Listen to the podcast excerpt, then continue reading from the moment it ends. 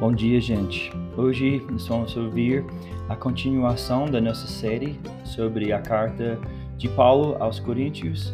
Hoje nós vamos ouvir do primeiro capítulo, versículos 10 a 17, quando, quando Paulo faz o seu pedido à igreja de esteja de acordo uns com os outros, no nome de Cristo, que não ele ele faça esse pedido porque existe divisões nesta igreja, naquele momento então vamos ouvir e para buscar entender mais dessa carta e também entender qual que é a mensagem para nós também.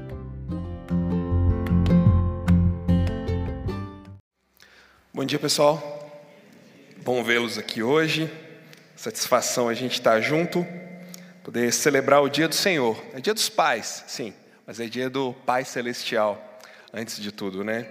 Eu, em homenagem aos pais, queria citar rapidinho um, um pequeno poema que eu escrevi sobre, sobre paternidade, sobre um momento da paternidade. Eu sei que as fases mudam e à medida que os filhos crescem, os sentimentos também mudam, mas acho que as expectativas, elas, algumas delas permanecem. E muitos dos sentimentos que nós temos, nossos pais, né, quando os filhos são pequenininhos, eles só aumentam de tamanho, né? Os pais de filhos mais velhos aí talvez vão concordar comigo. Mas o nosso desejo, a nossa vontade de cuidar, de abraçar, de proteger, de encaminhar, acho que ela permanece, né? Eu vou ler para vocês então. A poesia se chama Olhar. Aquele olhar de quem acredita, de quem espera um amor que não sabe de onde vem, mas espera olhos que dão vida e desafiam, profundos como o mar à noite, penetrantes como o sol de meio-dia no verão. Filho, o teu olhar vê em mim o que eu não vejo, espera de mim o que eu não posso dar. Teu olhar me apunhala, expõe na minha carne a incapacidade de ser aquele homem que você acredita que eu sou mesmo que de mim o teu olhar espere tanto, e que em mim eu saiba que há tão pouco. É esse olhar que me faz encarar a vida e tentar mais uma vez. Você que é pai, seja de filhos grandes ou pequenos, me conta depois se esse poema encaixa com a nossa realidade, com a nossa paternidade. Eu vou querer ouvir de você. Mas é só uma, uma singela lembrança desse dia para nós e do que esses olhares dos pequenos fazem com o nosso coração, não é? Vamos orar? Senhor Deus, graças eu te dou, porque o Senhor é o Pai Celestial. Graças eu te dou pela tua misericórdia. Graças eu te dou porque o Senhor nos concede também pais terrenos para cuidarem de nós. Nós lamentamos, ó Deus, a desgraça desse mundo de termos tantas famílias corrompidas, tantos filhos e filhas sem pais. Ah, Deus, como seria bom se isso acabasse logo, com todos se rendendo ao Senhor como Pai Celestial, encontrando em Ti todas as expectativas que tanto queremos, mas não encontramos nos pais humanos. Por favor, ó Deus, move o Teu Espírito nesse mundo para que a paternidade do Senhor seja percebida. Também te peço por essa mensagem, que o Senhor receba honra, glória, que a gente aprenda juntos e que a aplicação da tua palavra no nosso dia a dia alcance espaço, tempo e engajamento. Essa é minha oração, lembrando também, não menos importante, o nosso pedido de todo domingo Mantenha a nossa mente concentrada e o nosso inimigo fora. Em nome de Jesus. Amém. O texto de hoje é 1 Coríntios, capítulo 1, do versículo 10 ao versículo 17, dando sequência, né, na nossa série, a semana 2. Eu quero enfatizar mais uma vez, se você ainda não começou a usar o seu livrinho, né, o seu guia do, do devocional, comece, ainda dá tempo, tá bom? Mesmo que você comece na semana 39, vai valer a pena você utilizar o nosso livrinho. Ele vai te ajudar a ter uma rotina devocional, ele vai te ajudar a estar em contato com o texto da palavra, ele vai te ajudar a pegar as verdades que o Espírito tem para você ali. Então vale a pena se disciplinar, tirar uns minutinhos por dia para focar no nosso guia de devocional, tá bom? Se você ainda não pegou, nos procure tá bom? Se já tiver acabado, não tiver cópias, nós vamos fazer uma cópia para você. A gente quer que todo mundo tenha acesso ao, ao guia, tá legal? Relembrando de semana passada, duas verdades importantes que precisam estar em foco enquanto a gente pensa todo o restante da carta é, a primeira delas, em Jesus nós temos um recomeço garantido. Lembra do Sóstenes? que encontrou no Evangelho uma oportunidade para seguir Cristo e era agora um parceiro lado a lado com Paulo. Lembra-se de Paulo? Um matador de cristãos, mas que agora era um ganhador de vidas para Jesus Cristo. No Evangelho, nós encontramos recomeço. E no Evangelho, em Jesus, nós encontramos também espaço para crescer. Não importa quem você é, não importa como você tem vivido a sua vida, Jesus está engajado em transformar você. É isso que nós vemos em 1 Coríntios 1, 1 a 10. Em Jesus, nós encontramos espaço para crescer. O fundamento para todo o argumento de Paulo no restante da carta, o fundamento para toda a base moral cristã que ele vai apresentar, se encontra no versículo 8 e no versículo 9, que diz: Ele também os confirmará até o fim, para que vocês sejam irrepreensíveis no dia do Senhor Jesus Cristo. Fiel é Deus, pelo qual vocês foram chamados à comunhão de seu Filho Jesus Cristo, nosso Senhor. Ou seja, o que nós vamos encontrar daqui para frente é Paulo convencendo, convidando e argumentando a eles para que aproveitem o espaço que o Evangelho dá para eles crescerem.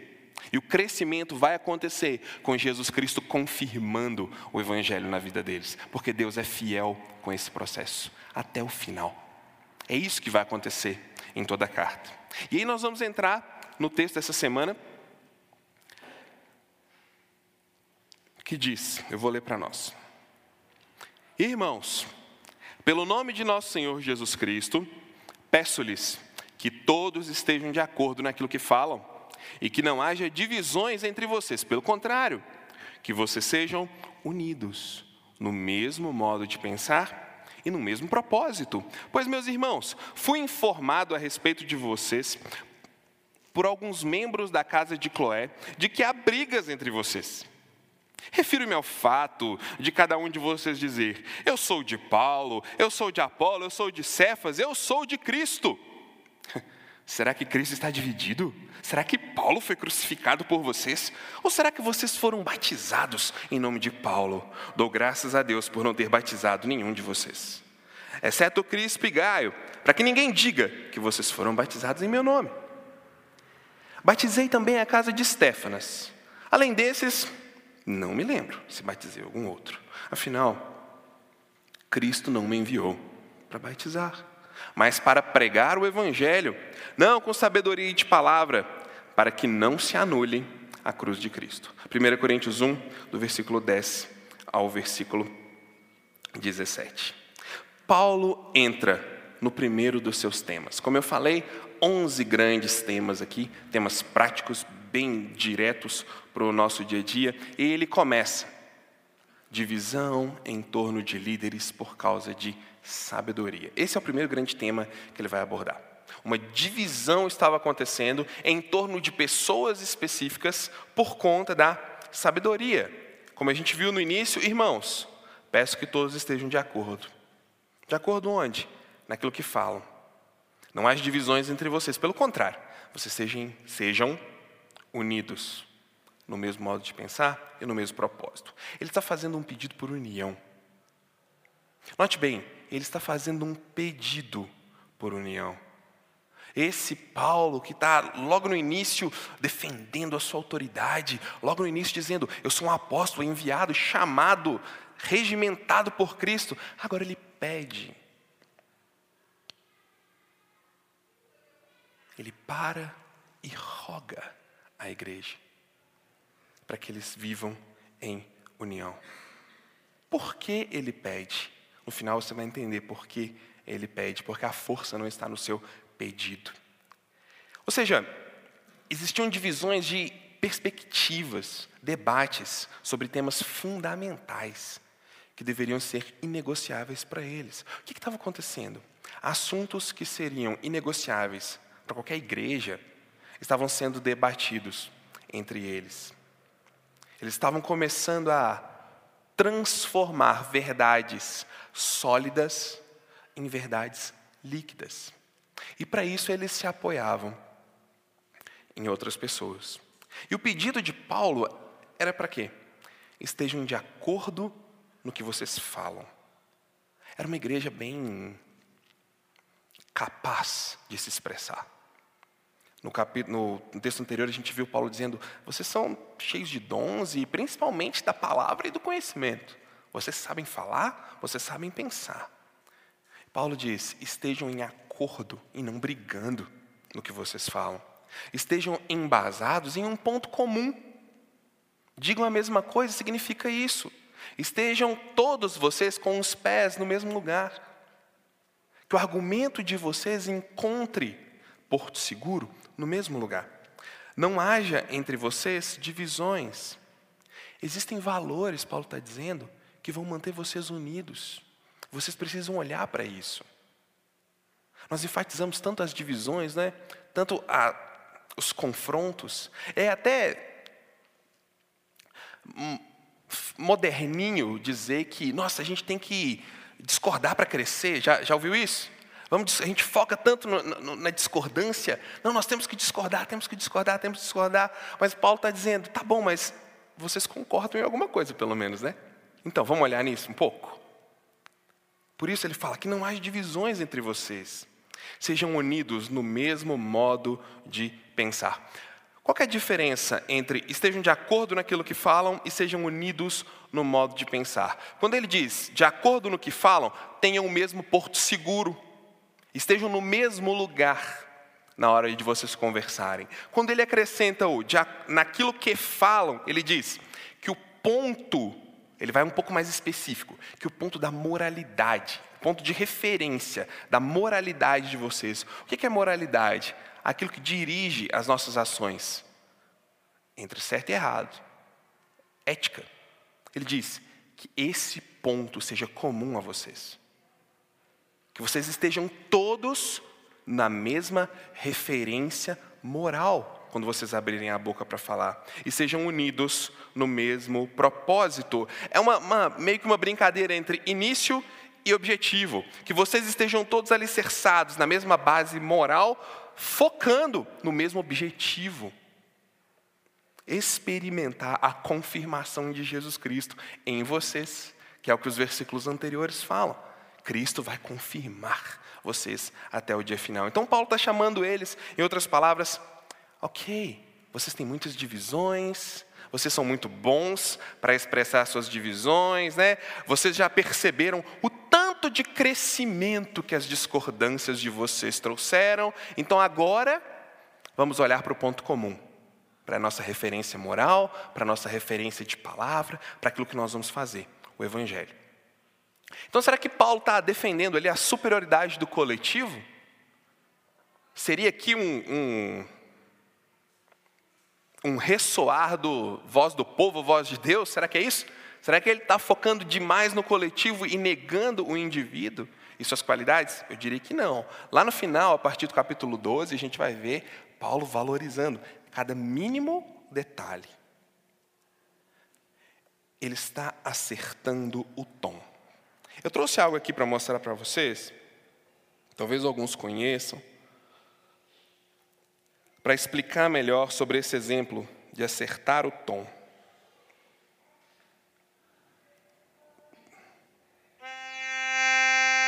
Estão ouvindo?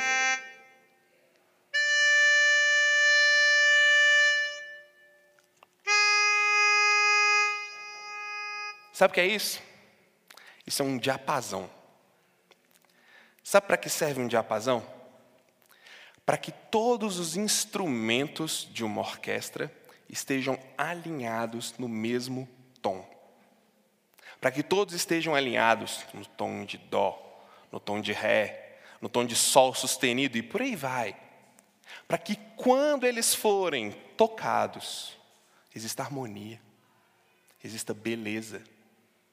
Transmita para quem ouve a conexão dos sons, a beleza da música. O que Paulo está fazendo nesse texto é soprar o diapasão no tom do Evangelho.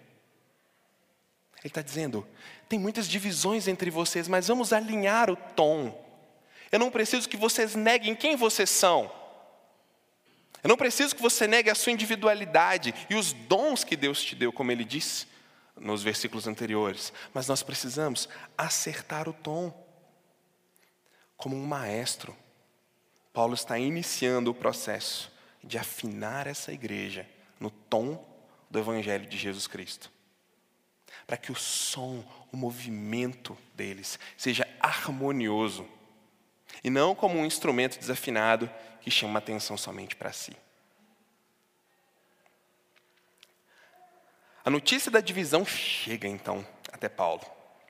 Por meio de quem? Por meio do pessoal da casa de Cloé. Isso é muito interessante porque foi levada uma carta até Paulo, como eu falei semana passada, contando ali da situação da igreja, desafiando algumas posições que Paulo tinha dado, mas nessa carta não consta essas divisões. Outra pessoa precisou contar para Paulo. Meus irmãos, eu fui informado que existe contenda entre vocês, a ponto de dizerem eu sou de Paulo, de Apolo, de Cefas ou de Cristo. Chegou até ele por outras vias e não pela correspondência formal da igreja. Ah, quem são essas pessoas da casa de Cloé? Não faço a menor ideia. Não temos a menor informação sobre eles. Qualquer informação que eu der para você é mera especulação. Uma vai fazer mais sentido do que a outra ou não. O que eu posso dizer é: era alguém que não estava envolvido nessas divisões. Porque se fosse alguém envolvido nas divisões, Paulo citá-los daria para eles um ar de importância. Ah lá, está vendo? Paulo citou a minha casa, não citou a sua. Então, provavelmente, alguém que não estava envolvido e alguém de confiança. O que estava acontecendo? Gente, quando um diz assim, eu sou de Paulo, eu sou de Apolo, eu sou de Cefas, eu sou de Cristo, não existe uma evidência de pequenos grupos e facções dentro da igreja. A gente não vai encontrar essa evidência no texto. O que está acontecendo aqui? Existem pessoas que, para provarem que são mais espirituais do que as outras, estão subindo nos ombros de outros. Eu fui evangelizado por ninguém mais, ninguém menos que Apolo. Poderoso nas escrituras, bem organizado, sabia falar bem. Por isso, ouçam-me. Ah, não, eu sou de Cristo. Eu estava lá quando ele foi crucificado. Não, eu sou de Paulo. Eu estava aqui quando Paulo chegou. Eles estão tentando subir nos ombros dessas pessoas para provarem uma espiritualidade maior. Eles estão usando deles para validar o seu discurso, para validar suas opiniões, para se colocar numa posição elevada de sabedoria. Por isso Paulo menciona esses nomes. Também não existe nenhuma evidência de que essas pessoas estavam fomentando facções na igreja. Paulo, com certeza não, Cristo, muito menos. Temos pouquíssimas evidências de que a igreja de Corinto tinha um relacionamento com Pedro, ou que Pedro tinha uma influência em Corinto. E Apolo, provavelmente um dos fundadores ali, um dos líderes da igreja. Não temos evidência de que eles estão chamando as pessoas para si. O que existia mesmo eram pessoas tentando ser grandes, escalando outros. E Paulo ele é bem sarcástico aqui, porque ele fala assim: será que Cristo então está dividido? Será que Paulo foi crucificado por vocês ou vocês foram batizados em nome de Paulo? No versículo 13. Ele está falando assim: ah, então tá. Então Jesus é mais uma parte para ser repartida entre vocês?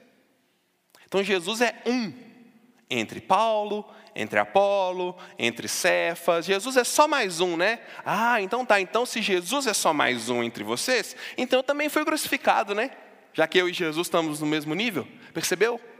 Percebeu a, a maldade dele aqui de criticar o argumento deles? Ah, então Jesus é, é, é no mesmo nível que nós. Ah, deixa eu procurar aqui os cravos na minha mão, deixa eu olhar aqui do lado se também tem um furo. Vou perguntar para Apolo se os soldados cuspiram nele também. Paulo está fazendo troça com a cara deles para mostrar a fraqueza do seu argumento. Ele está dizendo: vocês estão reduzindo Jesus a um homem qualquer. Ele está dizendo: foi em meu nome que vocês foram batizados? Ele está mostrando o absurdo do pensamento deles. E ele continua: Eu dou graças porque eu não batizei ninguém, exceto Crispo e Gaio. Crispo e Gaio, provavelmente, os primeiros convertidos quando ele começou o trabalho em Corinto. Depois ele lembra: Ah, não, peraí, peraí. Talvez Stefanas lembrou ele, né? Ô Paulo, eu, eu também, né? E tal. Batizei também os da casa de Stefanas. Mas fora isso, ó, não estou lembrado. Por que, que ele enfatiza isso? Porque ser batizado em nome de alguém, para eles naquele contexto, significava ser identificado não com alguém, mas em alguém. Quando você falava, fui batizado por Paulo, por Fulano, por Beltrano, você ganhava uma identificação naquela pessoa. É como se identificar com um time do coração. Eu sou o torcedor do time X. Então eu defendo esse time, ele perdendo ou ganhando. Eu sou defensor desse time, não, não fale mal do meu time, porque eu o defendo, eu estou nele, eu sou dele. É isso que eles estavam dizendo. Provavelmente alguns foram batizados por essas pessoas citadas aqui, exceto Jesus, muito difícil Jesus ter batizado algum deles, claramente. Eles diziam: então agora eu faço parte, eu sou da, da linhagem do Apolo. Agora eu sou da linhagem de Paulo. Ah, eu estou mais perto de Pedro, me identifico com ele. E por isso o meu argumento é mais válido. E Paulo, faz uma distinção ali muito importante para eles, uma distinção teológica importante para eles. É como se ele dissesse no versículo 17 assim: ó, Vocês estão achando que é o batismo que está salvando vocês? Vocês estão achando mesmo que o compromisso de vocês com Cristo está no batismo? Pois olha, Cristo não me enviou. Ele volta lá no, nos primeiros versículos, mostrando a autoridade de Cristo sobre ele. Cristo não movimentou a sua vontade na minha direção para me chamar para batizar. Ele está dando, tirando um pouco o foco deles. Ele não me chamou para batizar. Vocês estão com o foco errado. Ele me chamou para pregar o Evangelho. Ele me chamou para compartilhar o Evangelho da cruz. Ele está fazendo duas coisas. Está mostrando para eles que o argumento deles do batismo não tem tanta força assim. Porque a gente vai ver um pouco mais para frente, quem sabe, se alguém está em Cristo, é uma nova criatura. As coisas antigas já passaram, eis que se fizeram novas. Não se alguém está no batismo, se alguém está em Cristo, se alguém foi convertido em Cristo. Ele quebra o argumento deles e inicia o argumento da semana que vem, mostrando a superioridade do Evangelho de Jesus sobre o processo de pensamento e de argumentação helenista. Ele diferencia o vínculo dele. Eu sou vinculado com Cristo para pregar o Evangelho, não para o batismo. Esse assunto de divisões, né, de motins, vamos dizer assim, ele é bem tratado por Paulo. Paulo fala muito disso. Né? Em Gálatas, capítulo 3, versículo 28, Paulo diz assim: Assim sendo, não pode haver judeu, nem grego, nem escravo, nem liberto, nem homem, nem mulher, porque todos vocês são um em Jesus. Em Romanos, ele fala a mesma coisa. Romanos, inclusive, carta que ele escreveu em Corinto, depois de toda essa situação aqui. Porque não há distinção entre judeu e grego, uma vez que o mesmo é Senhor de todos, rico para com todos os que o invocam. Jesus também falou desse tema, de uma maneira indireta, mas falou. Mas Jesus, sabendo o que eles pensavam, disse-lhes: Todo reino dividido contra si mesmo ficará deserto, e toda cidade ou casa dividida contra si mesma não subsistirá, mostrando o perigo de uma divisão. Mateus 12, 25. Nós também vemos divisões ao nosso redor, não vemos? Eu diria que talvez até o tempo todo. Políticas, econômicas, religiosas, militares, enfim, nós somos cercados por divisões que enfatizam cada vez mais o individualismo ou coletivismo extremos ao redor de uma posição. O que, é isso? Ou você, como indivíduo, se fecha na sua posição e não arreda o pé, ou o seu grupo se fecha naquela posição e você se bastam, são suficientes. Se tornou quase uma ofensa não se posicionar diante das divisões prontas que nos são apresentadas. Como é que os cristãos lidam com isso, né? Bem, os cristãos têm adotado posicionamentos variados, que nem sempre Vou dizer nem sempre, porque algumas vezes nós acertamos, nem sempre comunicam o Evangelho no debate público. Nem sempre comunicam o Evangelho lá fora. Seja pela falta de disposição de participar, ou de capacidade de participar do diálogo público, seja pela alta disposição, mas com uma considerável ignorância nos seus pensamentos, ou também pelo falso pensamento de que o cristão é um moderador, um criador de terceiras vias. E falhamos em dialogar com a cultura, e falhamos em expressar o evangelho em meio à cultura e os seus movimentos. Foi Pedro que disse, não é? Lá em 1 Pedro, capítulo 3, o seguinte: 1 Pedro 3, 14 e 16. Mas mesmo que venham, falando aos cristãos, mesmo que venham a sofrer por causa da justiça, vocês são bem-aventurados, vocês são felizes. Não tenham medo das ameaças, não fiquem angustiados, pelo contrário, santifiquem a Cristo como Senhor no seu coração, estando sempre preparados para responder a todo aquele que pedir razão da esperança que vocês têm. Se posicionem, não tenham medo. Existem divisões, existem posições, existem vias e mais vias. Sempre existiram e sempre existirão. Mas nós temos o encorajamento de dizer: não tenham medo, tenham coragem, separem Cristo como a suprema referência da sua existência e estejam prontos para justificar essa escolha quando for necessário. Mas façam isso, Pedro vai dizer, com mansidão, com temor, com boa consciência, de modo que naquilo que eles falam mal de vocês, fiquem envergonhados esses que difamam a boa conduta que vocês têm em Jesus Cristo. Diante de toda essa confusão, nós não somos encorajados a nos omitirmos, a fugirmos, mas somos encorajados a santificar Jesus e estar preparados para expressar Jesus, mesmo num mundo de tantas divisões. Nós não podemos esquecer, gente, algo que Paulo fala lá no início. Paulo faz um pedido, como eu falei. Por que o grande apóstolo, escolhido por Deus, que Jesus se movimentou na direção dele para chamá-lo para pregar o Evangelho, agora faz um pedido, porque o poder não está na autoridade dele, o poder está no nome de quem ele pede. Pois ele pede em nome de Jesus. Em nome de Jesus eu peço a vocês. Ou seja, o nome de Jesus tem poder para gerar união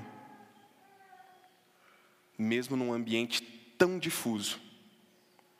Mesmo num ambiente tão complicado. O nome de Jesus tem autoridade para produzir união.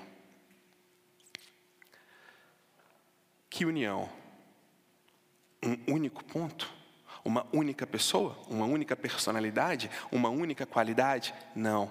Um único tom, com vários instrumentos o tom do Evangelho. Agora, é o seguinte, nós percebemos, né, que a base moral e ética que, no, que o Evangelho nos fornece, ela é capaz de filtrar todas as nossas divisões conflituosas. O Evangelho nos dá condição de filtrar e de moderar as nossas divisões conflituosas. Por que eu digo divisões conflituosas? Porque nem toda divisão é necessariamente conflituosa. Um gosta de amarelo, outro gosta de vermelho. Um gosta de peixe, outro gosta de porco. Um gosta do Cruzeiro, outro gosta do Atlético. São divisões que, se brigamos por elas, uau, né? Não são divisões que deveriam ser conflituosas, que deveriam gerar ânimos elevados, grandes argumentações. Mas algumas geram. Algumas divisões, algumas posições geram. Por isso, Paulo pede no nome de Jesus. Sabe por quê?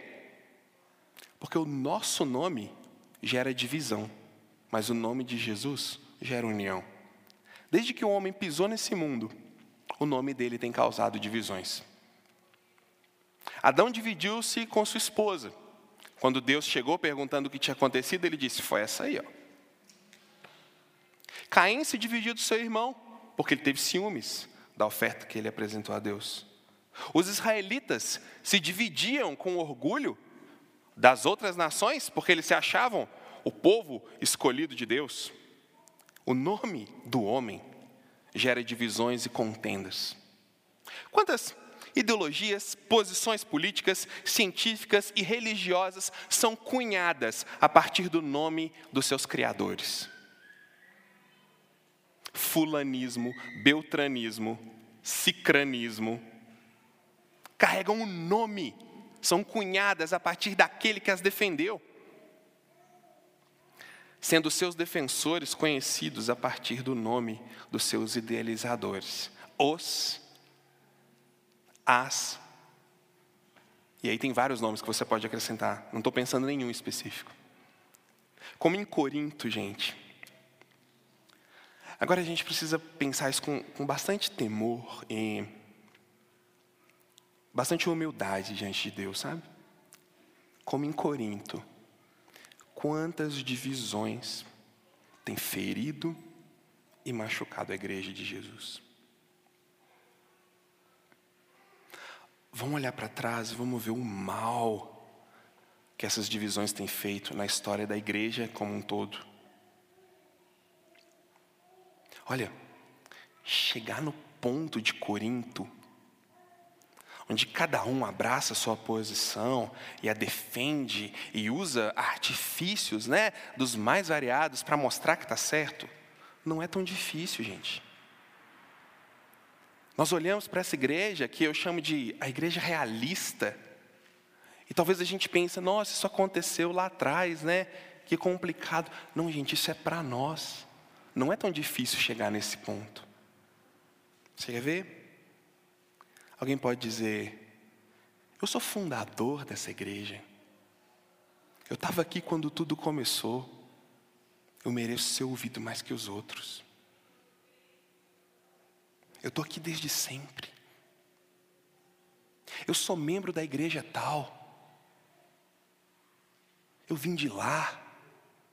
Fui discipulado pelo pastor fulano de tal. Eu tenho peso no que eu falo. Eu conheço a visão, a essência dessa igreja e eu defendo, e vocês têm que me ouvir. É tão fácil cair nesse caminho. É tão fácil. O nosso nome é tão cheio de divisões. Que Deus nos livre disso. Que Deus nos livre. Mas é mais fácil do que a gente imagina chegar nesse caminho. Mas a gente tem, como Paulo mostra, o único nome da história que apela para a união. É o nome de Cristo. Assim sendo, como Paulo disse, não pode haver nem judeu, nem grego, nem escravo, nem liberto, nem homem, nem mulher, porque todos são um em Cristo Jesus. Povo santo, comprado pelo sacrifício de Jesus Cristo. É isso que Deus vê quando Ele nos olha. Nosso posicionamento, seja como indivíduo ou seja como igreja, ele deve ser refletido a partir da união que Jesus promove, não da união que a gente sente. Vou repetir. O nosso posicionamento como indivíduo e como igreja, ele deve ser refletido, experimentado a partir da união que Jesus promove, não da união que a gente sente, porque a união que a gente sente tem muito da gente, tem muito do que eu acho, tem muito do que eu sinto, tem muito do que eu gosto, tem muito do que eu não gosto, tem muito do que eu acredito, do que eu não acredito, mas a união de Cristo nos nivela e nos ajuda a colocar o pé no mesmo porto seguro, e nos ajuda a pensar a partir da mesma base moral nos ajuda a agir numa ética comum, a ética e a moral do Evangelho. Pensa aqui uma coisa comigo, ó. Eu estou pensando junto com você, na verdade eu escrevi isso, de tanto que eu já vivi isso. Quantas vezes você já se indispôs com pessoas importantes, pessoas que você gosta, que têm relevância na sua vida, apenas para você defender uma posição? Que no final das contas significava pouco ou quase nada no quadro geral das coisas, mas era sua posição. Mas você já tinha falado, não podia voltar atrás. Mas é o que você gostava, ele tem que entender. Quantas vezes você já brigou com pessoas que você ama só porque você queria defender a sua posição? É porque o seu nome e o meu, ele é carregado de divisão. Ele tem potencial para fazer isso. Até que ponto, né? Fico pensando, aquele ditado, né, aquele adágio é verdadeiro para nós. É melhor ser gentil do que estar certo. Isso é sabedoria popular, senso comum, mas acho que tem um pouco de evangelho nisso. É melhor ser gentil e voltar para o evangelho do que mostrar que eu estou certo em mim mesmo. É melhor dar um passo atrás e deixar o Evangelho aparecer, do que dar um passo à frente e mostrar como eu sou bom. Porque é isso que estava acontecendo aqui. É isso que eles estavam fazendo. Eu vou mostrar o peso da minha palavra. Eu vou mostrar para eles que eu tenho razão. Eu vou mostrar a minha opinião, porque eu quero ser ouvido e pronto, acabou. É isso que estava acontecendo. E eles usavam tudo quanto era argumento para chegar na hora ele falar. E todo mundo dizer, ó, oh, é mesmo. A gente tem que ouvir. Mas o que Paulo fala é: o Evangelho de Jesus vai te dar, por meio da graça, condição de conversar, resolver, reorientar diferenças para um ponto comum: o Evangelho. O quanto nós temos buscado né, esse ponto comum. Pensa no momento que a gente vive. Pensa no que está acontecendo lá fora. Pensa nas opiniões fervilhando o tempo todo. Pensa nessa moral líquida que estão tentando enfiar a goela abaixo. A gente está buscando um ponto comum? Cristo? Porque isso é se posicionar. Buscar um ponto comum onde todo mundo sai feliz não é buscar o ponto comum do Evangelho. Essa é a diferença. Talvez a gente está gastando tanto tempo em achar um ponto comum para todo mundo ficar satisfeito que não existe. Desculpa, não existe. É melhor você acreditar agora do que tentar e descobrir depois de um jeito que dói, né? Mas não existe um ponto onde todo mundo fica feliz. Só em Jesus. Porque bem-aventurado é o que se humilha, porque será exaltado. Quando a gente se humilha diante do Evangelho, a gente experimenta a alegria de verdade, de ser liberto de si mesmo, de não ter que provar que a nossa opinião é tão boa, de que a nossa cabeça é tão forte, de que o nosso argumento é tão valioso. Ou seja, minha posição reflete o amor de Jesus? Não o que eu acho que é o amor de Jesus, mas o amor de Jesus no Evangelho. Minha maneira de relacionar com os diferentes reflete o amor de Jesus? A maneira como eu defendo a minha posição. Olha que interessante. Reconhece a imagem de Deus no próximo? A maneira como eu defendo, talvez até o Evangelho, ela reconhece que o outro indivíduo foi criado à imagem e semelhança de Deus e que há dignidade naquela pessoa? Que ela é mais do que alguém para ser destruído com seus argumentos? Minha posição, meu pensamento, seja ele religioso, político, econômico, científico, não importa, a minha posição, ela é historicamente criada e defendida de uma maneira que ela valoriza e reflete os valores da paz, da união e amor de Cristo? Ah, gente, que ilusão! Que ilusão avaliar as posições pela pontinha. Que ilusão definir o tamanho de um iceberg só por aquilo que você vê fora d'água. Quantos cristãos estão defendendo posições que eles não conhecem nem um pouquinho da história, nem um pouquinho das bases intelectuais, filosóficas e, sobretudo, no que diz respeito ao nosso pensamento, morais daquilo. Mas eles pegam a pontinha e tem que defender isso, tem muito a ver com Jesus. Mas quando a gente abre o foco, uau, acho que Jesus não está aqui não. O Evangelho de Jesus funciona como um diapasão que nos dá o tom para uma existência harmoniosa. É isso que o Evangelho faz. Ele traz harmonia entre os diferentes, porque ele é o ponto comum. Por causa do Evangelho, encontramos espaço, como a gente viu semana passada, para crescer e para resolver qualquer divisão, seja ela de que natureza for. Hoje, em nome de Jesus, eu rogo a vocês, para que as brigas, as divisões e as contendas sejam resolvidas. Que hoje, uma era de perdão, e misericórdia seja inaugurada na sua vida. E sabe por que eu estou falando isso? Porque é muito provável que alguns de vocês estão divididos hoje. A família dividida, amizades divididas, vocações e trabalho divididos em pedaços, seja lá o que for. O Evangelho está te convidando a experimentar uma solução agregadora, onde o seu nome é colocado no devido lugar, debaixo do nome de Jesus. Qual é a divisão que a gente está experimentando hoje? O que, que o Evangelho está te motivando a fazer? É pedir um perdão? É abrir mão? De ser tão certo? É recomeçar? É voltar lá e reconhecer? Gente, eu não sei o que é, mas o Evangelho nos convida a colocar fim nas divisões. Começando na sua casa e se espalhando por onde quer que você passe. Mas pode ser que também você experimente outro tipo de divisão a separação de Deus. Talvez pareça que Deus está longe.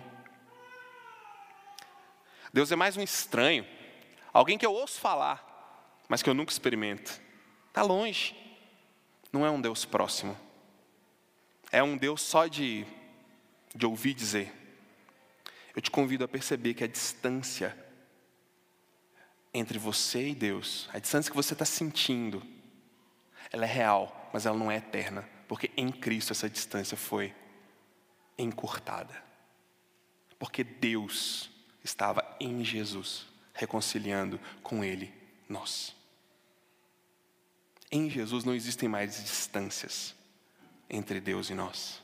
Em Jesus, Deus pode se tornar real. Basta um passo, uma decisão, uma entrega. Ele não te pede nada em troca.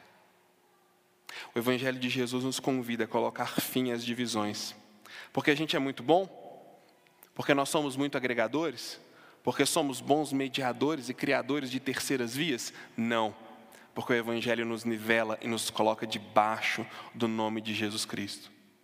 É ali onde a gente encontra espaço para crescer, para perdoar, para se arrepender e para experimentar esse Deus, Deus de perto e não Deus de longe. Que a divisão nunca mais encontra espaço na nossa igreja. Senhor Deus, louvado seja o Senhor pela tua palavra, pelo teu evangelho que nos convida a ser unidos em Cristo, a sermos mais humildes, menos pretensiosos com nossas próprias posições e convicções, e mais severos com a convicção do Evangelho. Ó oh Deus, nos ajuda a não medir icebergs pela ponta, mas a pensar o mundo a partir do nosso Senhor Jesus Cristo. Nos conceda graça de experimentar a unidade que o nome precioso de Cristo nos oferece. Em nome dele eu oro.